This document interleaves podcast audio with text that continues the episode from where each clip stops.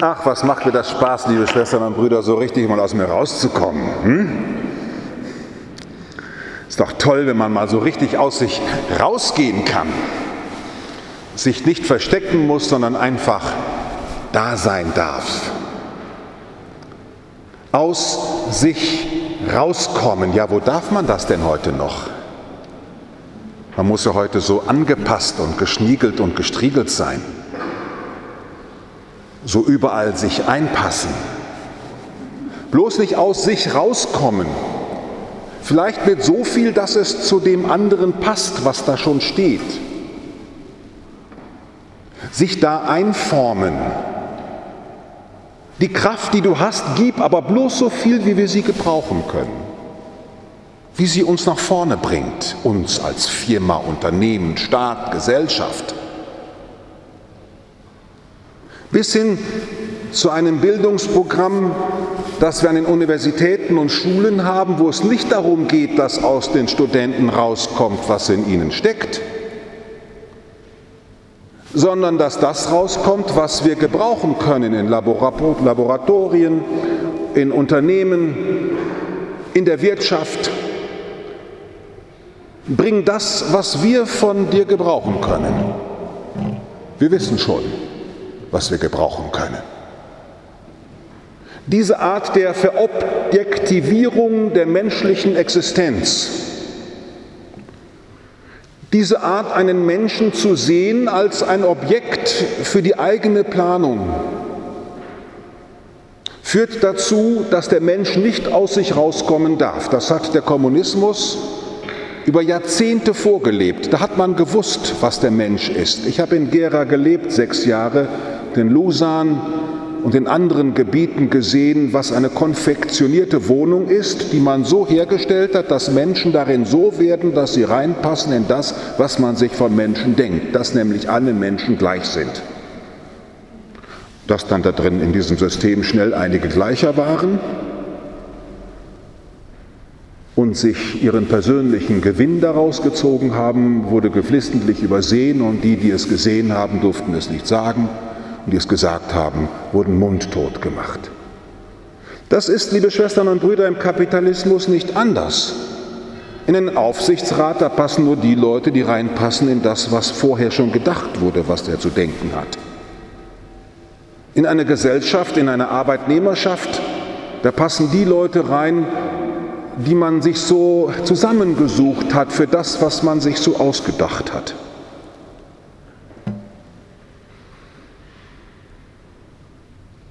Nicht werde, was du bist, sondern werde, dass ich dich gebrauchen kann. Studier du so, dass du in mein System passt. Bloß nicht mehr.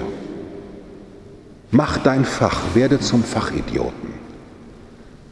Das Ende der Universität, wie wir es seit 15 Jahren, 20 Jahren in Deutschland betrachten, dass nämlich die Universität mitnichten ein Campus ist, an dem alle mit ganzer Kraft das studieren, was sie studieren wollen, um es dann miteinander zu bedenken, um dann zu entdecken, dass die Antworten, die man gefunden hat, zu noch neuen Fragen führen. Diese neuen Fragen uns wieder in unseren Gebieten neu aufstacheln, dann kommen wir wieder zusammen und wir forschen noch weiter. Das, was Universität einmal war, ein Ort des Fragens und des Suchens, eine Universität, an der die Philosophie und die Theologie ihren Platz gehabt hat als die Wissenschaft, die allen anderen Wissenschaften erst einmal die richtigen Fragen gestellt hat. Ja, was nützt mir es denn, wenn ich weiß, was der Desoxyribonukleinsäurezyklus ist? Habe ich mich in der 12. Klasse gefragt, als ich Bio-Leistungskurs machen musste. Und unser Lehrer, Herr Ziffus, junger Referendar mit Arbeitsplatz Nummer 8, Arbeitsplatz Nummer 28c uns mit der Biologie vertraut gemacht hat. Und ich, liebe Schwestern und Brüder, als 17-Jähriger Gott froh war, dass ich vorher infiziert war von einem anderen Virus. Mit 16,5 war mir nämlich aufgegangen, was es heißt, ein Christ zu sein. Und seitdem wollte ich natürlich forschen, wollte ich gerne Mathematik lernen, habe ich nie richtig geschafft. Habe ich dann natürlich Biologie auch versucht, ging einigermaßen. im Gymnasium, aber nie unter diesem Schild, ich will das wissen, damit ich es weiß, sondern ich will es wissen, damit ich Gott noch mehr loben kann. Ich will es wissen, damit ich ihn noch mehr preisen kann, denn alles hat seinen Sinn. Alles hat seinen Sinn. Wozu ist der Mensch geschaffen, stand auf der ersten Seite des alten Katechismus, es um Gott zu loben und zu preisen und den Nächsten zu lieben wie sich selbst. Warum haben wir in Darmstadt jetzt einen großen Teilchenbeschleuniger für, für, für Millionen von Euro? Zum Selbstzweck oder wozu dient er eigentlich? Und was wären das für Sitzungen von Gremien, wo auch immer, wenn man sich zuerst einmal fragen würde, wofür sind wir eigentlich da? Ich bin leider nicht eingeladen worden, obwohl ich eigentlich schon gute Beziehungen habe, einen Exerzitienvortrag zu halten am ersten Tag, als der Bundestag zusammengetreten ist. Ich hätte das gerne getan. Wozu seid ihr eigentlich gewählt worden? Was ist der Sinn von Engagement? Was ist der Sinn vom Suchen und Fragen? Kommen Sie aus sich raus, hätte ich den Abgeordneten zugerufen. Keinen Fraktionszwang, sondern einen Dialogzwang. Und ein wirklicher Dialog, liebe Schwestern und Brüder, der kann nur geführt werden von Menschen, die aus sich rauskommen. Das sage ich auch hier heute Morgen, heute Abend als Vertreter einer katholischen Kirche, die durchaus daran interessiert war, über Jahrhunderte Menschen nicht aus sich rauskommen zu lassen. sondern zu sagen, der Pfarrer weiß, was man zu denken hat und wehe, das geht nur zwei Zentimeter daneben. Und trotzdem hat die Kirche in ihrem großen Gepäck, was sie durch die Geschichte getragen hat, immer wieder Menschen, die aus sich rausgekommen sind und der Kirche dann den großen Schwung gegeben haben. Ein Benedikt von Nursia, wie der damals angesehen war, mein Gott. Ein Franziskus von Assisi, eine Theresia von Avila, eine Mutter Teresa, die aus ihrem Orden austritt, damit sie endlich nach Kalkutta gehen kann, um ihre Berufung zu gehen. Sagt das mal, liebe Schwestern zu Hause. Eine gute Ordensschwester bin ich, wenn ich aus meinem Orden austrete. Mein Gott. Und alle diese Gestalten hat es gegeben in der Kirchengeschichte. Da stehen sie auf den Säulen. Die brauche ich jetzt Ihnen, könnte ich Ihnen auch noch alle erklären, aber ich muss ja hier zu einem Ende kommen und will es natürlich auch. Es sind alles Menschen, die aus sich rausgekommen sind. Darum bin ich super gerne Kapuziner, weil ich gerne aus mir rauskomme. Wir sind derart verschiedene Charakterköpfe, das glaubt man ja nicht, dass die überhaupt zusammengehören. Die sind aus sich rausgekommen. Darum liebe ich diesen Orden. Und ich wünsche mir, dass nächstes Jahr im Oktober fünf junge Männer sagen, ich will Kapuziner werden, weil da kann ich endlich aus mir rauskommen. Und da kann ich sowas von frei sein.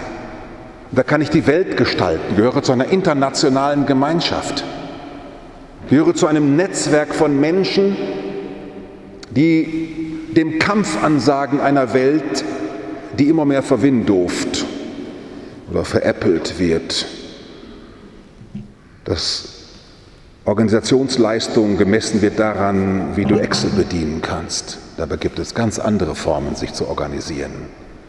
Und SAP ist nicht das Maß aller Dinge. Dieses Hineinpressen des Menschen in die technischen Fertigkeiten bis dahin, dass wir nun alle irgendwelche Programme bedienen können müssen, um überhaupt noch irgendwie miteinander zu kommunizieren. Diese Konfektionierung des Menschen,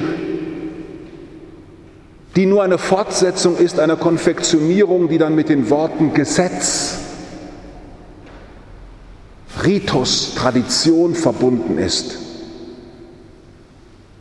Dass der Mensch sozusagen unter die Traditionen, unter dem Gesetz gesehen wird, dem setzt Gott etwas entgegen. Und Gott macht es sich schwer und leicht zugleich.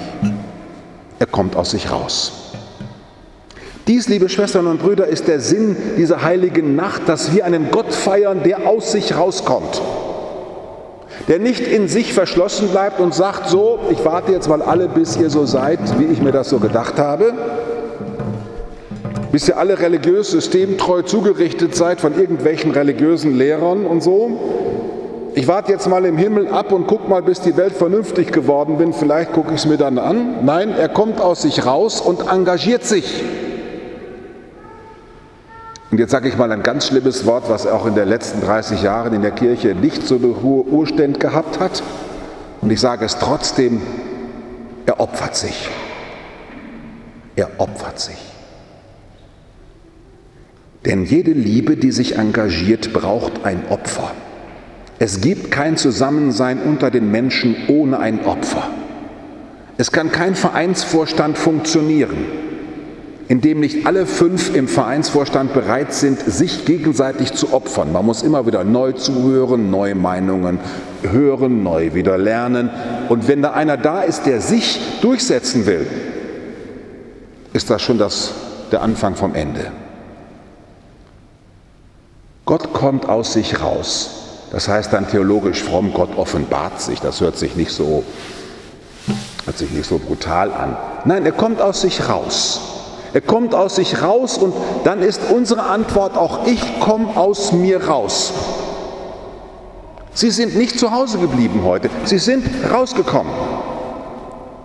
Und ich möchte Sie einladen, dass Sie diesen Weg zur Kirche, dass Sie den begreifen als einen symbolischen Weg. Jedes Mal neu. Hier ist ein Fitnesszentrum, in dem wir jeden Sonntag lernen, etwas gegen das, was uns die Welt beibringen will. Die Welt, in der wir leben, möchte uns beibringen, sorge dich um dich und sieh zu, dass du weiterkommst. Wenn jeder an sich selber denkt, ist auch an jeden gedacht. Gegen dieses Motto sagt diese Kirche, auch diese Liebfrauenkirche schon seit über 700 Jahren, nein, es kommt nicht darauf an, dass du dich selber findest, meditativ in dich hineingehst, ich möchte mich selber finden. Nein, es kommt darauf an, dass du dich traust, aus dich rauszugehen, dich zu zeigen, dich verletzbar zu machen dass du dich einsetzt, in eine Partei eintrittst. Ich mache jetzt hier keine Tests. Ich würde natürlich jetzt noch ein bisschen weiter mit Ihnen machen. Wir machen keinen Workshop hier, aber Sie sehen, hier ist ja ein Fitnesstempel. Wer von Ihnen eigentlich wirklich Parteimitglied ist? Oder wer von Ihnen auch sozusagen sich das anhört von der Gesellschaft, Religion ist eine Privatsache, ja, zum Teufel ist überhaupt keine Privatsache. Sondern wenn ich zu diesem Kind gehe, das mir den herausgekommenen Gott zeigt, dann will ich nichts anderes, dass auch ich aus mir herauskommen will. Meine Antwort ist Lobpreis und Liebe. Nicht, weil ich lieben kann, sondern weil du mich liebst und ich deiner Liebe antworten will. Meine Antwort ist Engagement. Mich gerne einsetzen für die Nachbarn. Fröhlich einem Menschen, der mich blöd anmacht, sagen, ja und, und jetzt? Wollen wir jetzt vielleicht ein vernünftiges Wort reden? Wir sind eben solche, die sagen, das Glück fängt da an, wenn ich einen anderen glücklich mache und nicht, wenn ich überlege, wie kann ich am besten glücklich werden. Liebe Schwestern und Brüder, lasst uns Weihnachten feiern. Lasst uns feiern, dass inmitten der Nacht, inmitten von Phasen von Orientierungslosigkeit, inmitten von Phasen von Sorgen, wo wir uns denken, wie geht das nur alles weiter, inmitten dieser Fragen, wo die große Gefahr besteht, dass wir uns abschließen und zumachen. Dass wir uns abschließen und zumachen, dass wir in dieser Nacht feiern, Gott macht sich auf. Er öffnet sich. Und gehen Sie von dieser Christmette neu wieder in das Jahr hinein, das vor Ihnen liegt. Und bringen Sie sich ein. Sagen Sie Ihrem Chef, was Ihnen nicht gefällt. Und sagen Sie ihm, was Ihnen gefällt. Rufen Sie den neu gewählten Bundestagsabgeordneten mal einmal an und bitten Sie ihn um zehn Minuten Gespräch und erzählen Sie ihm von Ihrem Leben. Er freut sich darauf. Ich sage Ihnen das. Die Politiker leiden darunter, dass das Volk sie alleine lässt. Dass in die Bürgersprechstunde kein Schwein geht, außer die immer gleichen. Lasst uns anfangen, es wie Gott zu tun, dass wir aus uns rausgehen, dass wir einander stören, und dass wir miteinander im Dialog mitarbeiten an einer neuen Welt. Das wollen wir doch hoffentlich nicht dem Coronavirus überlassen, uns neu zu machen. Das können wir schließlich noch selbst. Lasst uns miteinander nach Bethlehem gehen, das Neugeborene anschauen und sagen, wow Gott, so kommst du raus, das mache ich jetzt auch. Und wenn ich mich dabei nackig machen muss. Amen.